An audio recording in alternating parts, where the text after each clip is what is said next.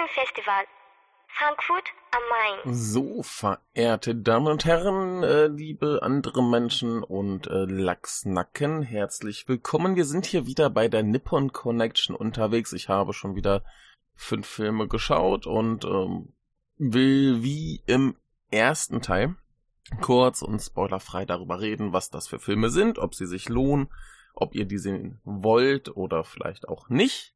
Und äh, wird alles kurz, knapp, spoilerfrei. Die äh, großen, ausführlichen Besprechungen kommen später.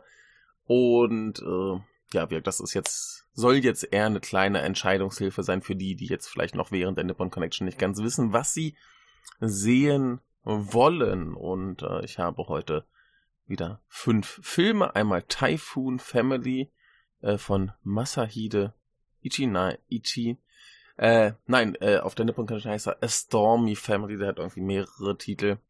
Wobei Typhoon Family der äh, genauer übersetztere wäre. Doch inhaltlich eigentlich passt, aber egal, keine Ahnung, warum sie es geändert haben. Ja, das äh, wäre einer. Dann hätten wir Hit Me Anyone One More Time von Koki Mitani. Äh, ja, Britney Spears Referenz ist äh, offensichtlich. Dann haben wir Bold von Kaizo Hayashi. Und äh, wir haben Extraneous Matters Complete Edition von Kenichi Ugana und äh, von Koji Fukada A Girl Missing. Und wir fangen einfach mal an hier mit äh, The Stormy Family, was glaube ich, ja, nee, glaube ich nicht, weiß ich, äh, bisher der schwächste Film war, den ich auf der Nippon Connection dieses Jahr gesehen habe. Es ist auch wieder so ein typischer, typischer, äh, die kaputte Familie kommt wieder zusammen, ein bisschen wie äh, One Night, nur tonal anders. Es soll, glaube ich, möglicherweise eine Komödie sein. Also auf Letterboxd heißt es hier Crime. Äh, bei der Nippon Connection hieß es gleich wieder Comedy, Drama und äh, Familie. Und ja, es ist äh, im Film selber ähnlich schwierig zu sagen, was der jetzt eigentlich genau will. Handlungstechnisch geht es darum, dass äh, der Vater der Familie eine Bank ausraubt und anschließend verschwindet. Und zehn Jahre später äh, sagen jetzt die Kinder, oh, hier, äh, wir erklären den für tot und machen eine Beerdigung und kassieren das Erbe und scheiß auf Vater. Ähm, wozu sie halt dann alle wieder im Elternhaus zusammenkommen müssen. Es sind vier Kinder, ja, drei Söhne, eine Tochter. Und der eine Sohn bringt noch irgendwie äh, seine Familie mit und die Tochter bringt noch ihren ranzigen Freund mit und also Sachen. Es tauchen noch ein paar andere Figuren auf, die irgendwie in diese Geschichte verwickelt sind. Und ähm, ja, das soll, wie glaube ich, eine Komödie sein. Das Problem an der Sache ist, dass die meisten Witze nicht besonders witzig sind und zwischendurch es extrem dramatisch wird. Und ähm, normalerweise würde ich sagen, sind das so Tonalitätswechsel, die man im japanischen Kino kennt und erwarten muss und generell, äh, wer diesen Podcast öfter hört, der kennt mein Verhältnis zu Komödien, die ich meistens äh, schrecklich finde, weil sie ab einem gewissen Punkt aufhören lustig zu sein und stattdessen äh, viel zu ernst werden. Und bei diesem Film ist das mehr so eine Phase witzig, ernst, witzig, ernst, witzig, ernst. Das wechselt sich immer so ein bisschen ab und steht sich dann selbst im Weg. Meinem Empfinden nach äh, kann sein, dass das andere gerade richtig finden. Ich kenne auch etliche andere Filme dieser Bauart, die es ähnlich machen, aber dann meist ähm, mit dem Humor nicht so. Da, da, da funktioniert der Humor dann besser. Weiß ich nicht. Da ist dann wenn wir eine dramatische Szene haben, der Humor eher befreiend, dass wir irgendwie nach dem ganzen Elend jetzt ein bisschen äh, schmunzeln können und das ist dann meistens auch nicht so derb. Aber hier kommt dann halt plötzlich nach so einer extrem melodramatischen Sterbeszene oder was, äh, kommt dann plötzlich so ganz derber, alberner Klamauk. Und irgendwie beißt sich das für mich in diesem Fall. Wie andere, ich weiß noch, vor, vor Jahren äh, gab es dann sowas wie äh, Dir Dir, was eine ganz ähnliche Geschichte gemacht hat. Aber insgesamt tonal doch konsistent. Aber ja, es gab Witze, ja, es gab Drama. Aber das war tonal näher beieinander und hat besser ineinander gegriffen. Und hier ist das irgendwie relativ abrupt. Ähm, wir haben plötzlich Szenen, die sollen irgendwie übertrieben cool sein, dass es irgendwie witzig wird, was aber einfach ohne Kontext so zwischendrin mal reingeschmissen wird oder so. Und äh, ja, es ist äh, nicht äh, konsistent genug. Die beiden Elemente sind für mein Empfinden nicht ausgereift genug. Das Drama packt mich nicht so richtig. Die Witze amüsieren mich nicht so richtig. Und dann haben wir noch irgendwie tausend Figurenverwicklungen. Ähm, zum Beispiel kommt relativ schnell raus, dass äh, einer äh, der Söhne äh, das ganze Geschehen im Haus äh, auf YouTube livestreamt, was relativ konsequenzlos im ganzen Film bleibt. Ähm, das heißt, da, da sind irgendwie Fäden, die überhaupt nichts machen. Die erstmal da sind, um irgendwie das Geschehen so über, über die nächsten zehn Minuten zu tragen. Und dann werden sie nicht weiter verfolgt, werden einfach fallen gelassen und da passiert gar nichts mehr mit. Und ähm, ich hatte in der letzten Folge schon gesagt, dass zum Beispiel sowas wie Under in Open Sky vorgeworfen wird, äh, unfokussiert zu sein. Aber der hat dann zum Beispiel halt das Ding, da ist unser Protagonist, der eben aus dem Gefängnis kommt, jetzt konfrontiert mit der Realität und versucht eben verschiedene Dinge und da hat es eine interne Logik, dass irgendwie bestimmte Sachen fallen gelassen werden, weil sie für ihn einfach nicht funktioniert haben. Und hier äh, werden sie fallen gelassen, weil es irgendwie in der restlichen Handlung keinen Platz mehr hat, nicht mehr wichtig ist, äh, kann sie streamen das Zeug aus dem Haus und dann gehen sie aber aus dem Haus, ja, dann ist halt das Streaming egal. Und äh, ach, das ist ein ein ein äh, sehr unkon inkonsequenter Film und das äh, ist sehr sehr schade, denn prinzipiell so die Ansätze sind total in Ordnung und das ist jetzt auch keine keine schreckliche Gurke, aber das ist jetzt ein Fall, wo ich sagen würde, äh, wenn der jetzt irgendwie auf Netflix rumgammelt, kann man sich den vielleicht mal angucken. Dann ist man mal irgendwie so einen Sonntagnachmittag so ein bisschen unterhalten, kann man mal durchlaufen lassen. Aber auf einem Festival, äh, wo Zeit und Geld eventuell auch knapp sind, würde ich den ehrlicherweise nicht unbedingt schauen, empfehlen wollen. Also ja, war für mich jetzt ein bisschen enttäuschend, den zu sehen. Ähm, Wovon ich ganz und gar nicht enttäuscht war, sondern im, ganz im Gegenteil sehr, sehr positiv überrascht war, war eben äh, dieser Britney Spears äh, Hit Me Anyone One More Time von äh, Koki Mitani. Ich hatte irgendwann schon vom Regisseur gehört, aber ich habe noch nie einen seiner Filme gesehen. Also die scheinen alle relativ innerhalb Japans relativ berühmt zu sein, aber außerhalb Japans quasi nicht existent. Und äh, ja, hatte ich jetzt hier noch von einer Bekannten empfohlen bekommen irgendwie und ich dachte mir, ja, nach dem ganzen Leid, das ich bei meinen ersten fünf Filmen hatte, ja, komm, guckst du dir halt nochmal irgendwie eine Komödie an. Das war auch der erste, den ich aus diesem Pack gesehen hatte und ähm, hat mich sehr, sehr gut unterhalten, um das gleich vorne wegzunehmen. Es geht um den schlechtesten Premierminister Japans. Der Film ist äh, 2019 in Japan erschienen anscheinend. Und ähm, da war dann auch halt noch Shinzo Abe an der Macht. Und äh, es gibt sehr, sehr viele Menschen, die glauben, dass Shinzo Abe ein ganz, ganz, ganz, ganz schrecklicher Premierminister war, der nichts geschafft hat.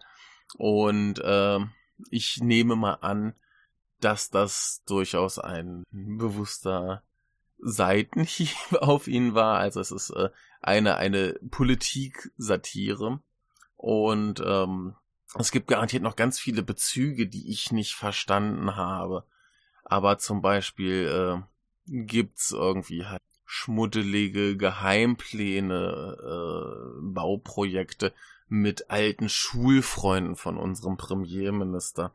Und wer unseren Podcast verfolgt, weiß ja, in was für Skandale Abe mit seinen alten Freunden und äh, so verwickelt war. Also das ist auch relativ klar. Ähm, auch der, ähm, was ist es, Staatssekretär? Auf jeden Fall der Posten, den Suga vorher hatte, der äh, wird hier dargestellt als der Typ, der eigentlich die äh, Fäden zieht und das ist auch so ein bisschen der Ruf, den Suga hatte damals, der äh, halt viel von dem, was Abe tut, kontrolliert und organisiert und ihm den Rücken frei hält. Ähm, ja, äh, lustigerweise hier die, die Privatköchin unseres Premier Premierministers heißt dann auch sogar.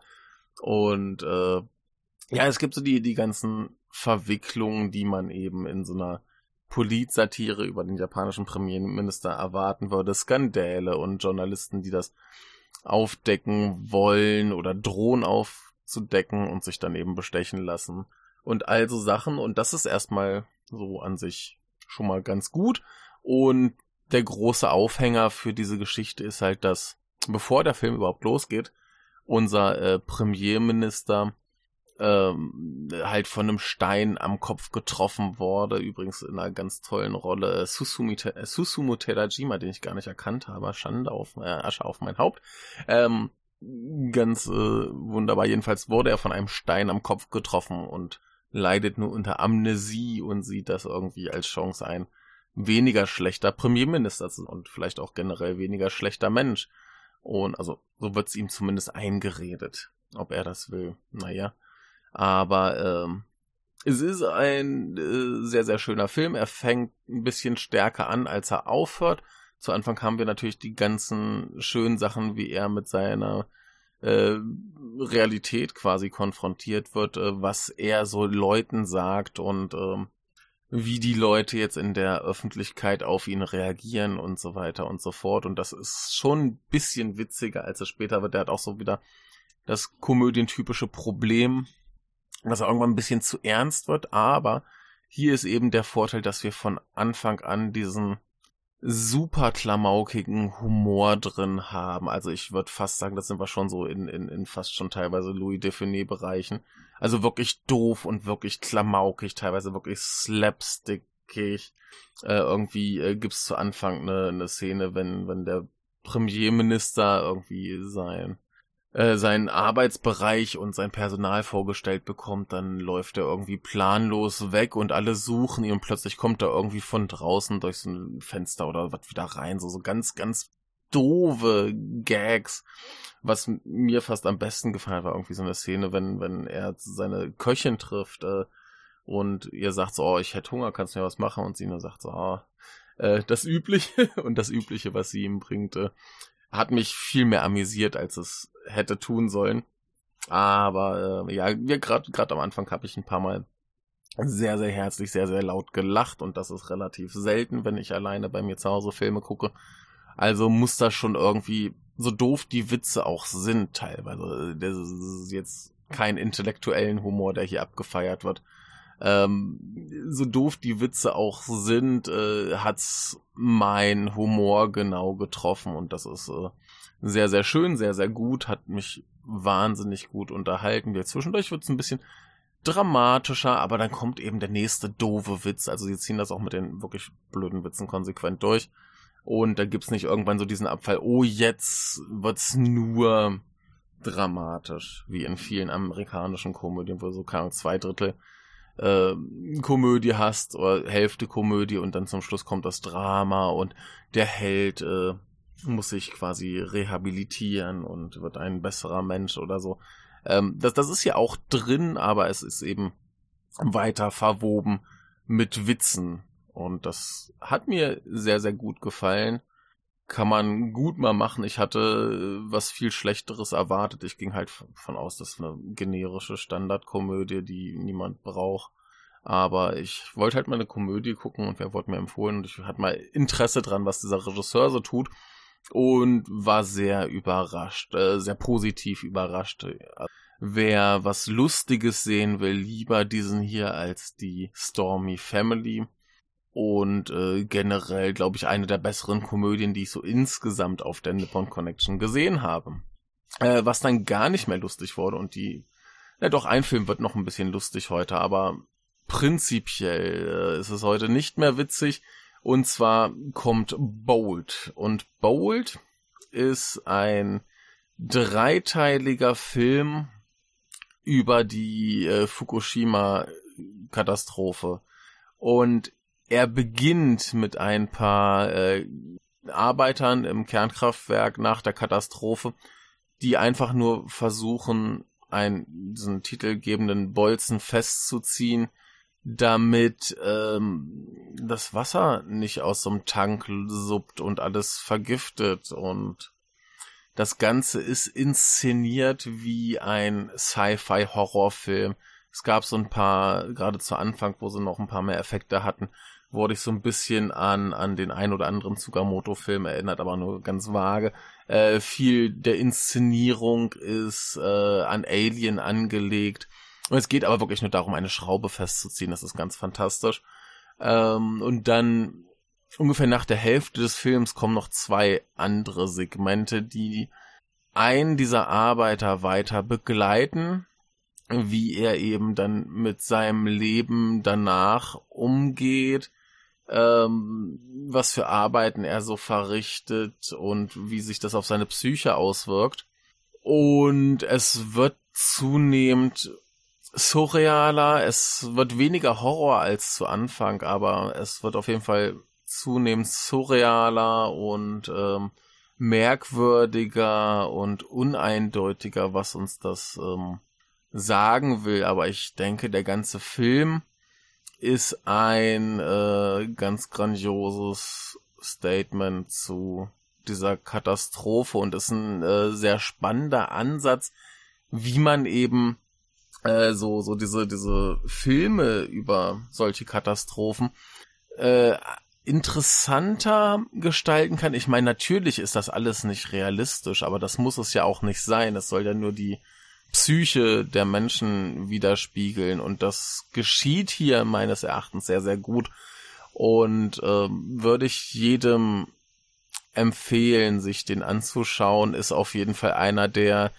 äh, geheimtippigeren Filme hier, würde ich sagen. Ganz, ganz großartiges Ding. Der ist auch nicht so lang, der geht insgesamt irgendwie 80 Minuten. Kann man sich äh, ganz bequem mal zwischendurch angucken. Und äh, ebenso kurz und knapp und kann man sich zwischendurch mal angucken, ist äh, Extraneous Matters Complete Edition von Kenichi Ugana. Ähm, scheint eigentlich eine Sammlung von Kurzfilmen zu sein. Und äh, die wurden jetzt eben zusammengefügt zu einem vollständigen Film von knapp einer Stunde. Und ähm, hat mich zumindest am Anfang sehr erinnert an äh, diesen ganzen Pink-Eger-Ansatz, wo man sagte, ja hier äh, Budget und Drehzeit sind äh, knapp und ihr haut einfach ein paar Sexszenen rein und dann könnt ihr ansonsten machen, was ihr wollt. Und ich finde das alles hier ganz spannend, äh, wie es mit gewissen Problemen der japanischen Gesellschaft umgeht, wie es die darstellt. Und zwar geht's einfach nur darum, äh, eine junge Frau, die in einer schlechten Beziehung ist, ähm, findet plötzlich in ihrem Schrank ein Alien, so ein Tentakelmonster und ich dachte erst, haha, Tentakel, was die wohl machen. Und ja, sie machen genau das, was man eigentlich von japanischen Tentakeln erwartet. Und zwar äh, bumsen die ganz ordentlich. Und ja, dann kriegen wir eben so verschiedene, ähm, ja, verschiedene kurze Episoden über diese Tentakel-Aliens und deren Bezug zu, ähm, zu den Menschen und das äh, Voranschreiten dieser Pseudo-Invasion, man weiß es nicht genau. Und ähm, ich, ich fand's, ich fand's nett, ich fand's interessant. Ist jetzt kein, kein ganz grandioser Film, aber äh, ja, wie gesagt, gibt so ein bisschen, na, ich, ich mag diesen, diesen Ansatz in so einem Alien, möglicherweise Tentakelfilm, äh, einfach mit gesellschaftlichen Problemen umzugehen, äh, da was zu kommentieren, äh, zu kommentieren, wie die Regierung damit umgeht. Das ist alles sehr beiläufig. Aber äh, ich, ich mochte den Ansatz und für so einen kleinen Indie-Film finde ich das alles sehr, sehr spannend. Hat ein paar sehr humorige Szenen auch mit drin. Also für so einen Indie-Ein-Stunden-Film zusammengesetzt aus diversen Kurzfilmen, finde ich das äh, echt eine, eine nette Sache. Und äh, hat mich, hat mich die Stunde, die es dauert, ganz gut unterhalten. Äh, jo, kann man, kann man nicht viel Schlechtes drüber sagen. Also wer irgendwie ein bisschen Bock hat auf ein bisschen äh, anderen Film und ein bisschen gucken will, was eben in den äh, Untiefen des japanischen Indie-Kinos so passiert. Also ich würde den durchaus äh, empfehlen. Ist ein gutes Ding, macht Spaß, macht Freude, ist schön. Ähm, wir hatten ein paar interessante Ansätze und Tentakel. Ich habe lang keinen Tentakel mehr gesehen. Also wunderbar. Macht das, schaut euch das an, ist, ist cool. Äh, ich werde da nochmal ja, an anderer Stelle ein bisschen genauer eingehen auf die verschiedenen Episoden und so weiter. Äh, Finde ich gut, gutes Ding. Äh, noch ein gutes Ding, äh, Koji Fukada. War klar, dass der wieder abliefert. Äh, wir erinnern uns an Harmonium, der äh, mich und äh, Schlopsi damals zu schluchzenden Etwassen im Kinosessel reduzierte und A Girl Missing, jetzt der Film, der hier auf der Nippon Connection zu sehen ist, der ist da nicht ganz so harsh, der ist nicht ganz so schlimm, äh, aber dicht dran. Ähm, hier haben wir auch wieder so ein Ereignis, was diverse Leben aus der Bahn wirft. Und zwar haben wir hier so, ein, äh, so eine Konstellation. Wir haben eine Krankenschwester, die sich irgendwie an so einen jüngeren äh, Mann ranmacht. Und ähm, dann haben wir die Familie einer Frau, die sie halt in ihrem Beruf pflegt. Und zwar äh, sind da eben zwei Töchter und die Mutter und mit der einen Tochter versteht sie sich irgendwie sehr, sehr gut. Sie hilft ihr beim Lernen und so weiter. Und ähm, die andere Tochter, die ist da auch immer mit dabei und äh, kriegt auch ein bisschen Nachhilfe. Aber diese andere Tochter wird eben irgendwann entführt und es ist von Anfang an klar, dass der Entführer der Neffe unserer Protagonistin ist. Und ganz interessant ist, dass es in dem Film nicht um die Entführung geht, die ist relativ schnell geklärt. Das ist jetzt kein Spoiler, das passiert in den ersten, keine Ahnung, 20 Minuten höchstens. Also das ist das, das Setup wirklich für die, für die Geschichte. Dass die Entführung schnell geklärt ist. Wir wissen ganz genau, wer es war und ähm, ja, jetzt sind wir eben quasi konfrontiert mit den Nachwirkungen dieser Entführung. Was macht das mit den äh, mit den Leuten, die da peripher dran beteiligt sind? Also es geht gar nicht mal um das Entführungsopfer, es geht gar nicht mal um den Entführer, diesen Randfiguren in dieser Geschichte, sondern es geht dann primär wirklich um diese Leute, die äh, familiär mit den beiden in Verbindung stehen und was das alles mit denen macht. Und das ist ganz, ganz schrecklich, was das mit denen macht. Und äh, da braucht man nicht äh, vor Spoilern bahn. Da kommt nicht viel Schönes bei raus. Es ist äh, ein harter, deprimierender Film und ein bisschen wie bei Harmonium sind die schlimmsten Sachen, die die ja nicht erzählt. Und das ist äh, schmerzhaft, das ist nicht schön anzusehen, aber ist ein ganz toller Film. Und äh, ja, bevor ich euch hier noch äh, weiter mit den Geräuschen der Nachbarn belästige, ähm, mache ich jetzt hier lieber Feierabend. Ich hoffe, die Geräusche der Nachbarn waren nicht zu laut zu hören. Äh, in diesem Sinne wünsche ich euch noch ganz viel Spaß mit der Nippon Connection und hoffe, ihr seht noch ein paar Filme und vielleicht schaut ihr euch ja ein oder zwei von denen an, die ich hier empfehle und dann würde mich freuen, wenn ihr vielleicht irgendwie auch Rückmeldung gebt. Hey, habe ich gesehen, fand ich gut. Oder hey, äh, was empfiehlst du, Arschloch, mir eigentlich hier für eine Scheiße? Das ist alles okay. Und in diesem Sinne äh, wünsche ich erstmal viel Spaß und bis zur nächsten Runde. Tschüss.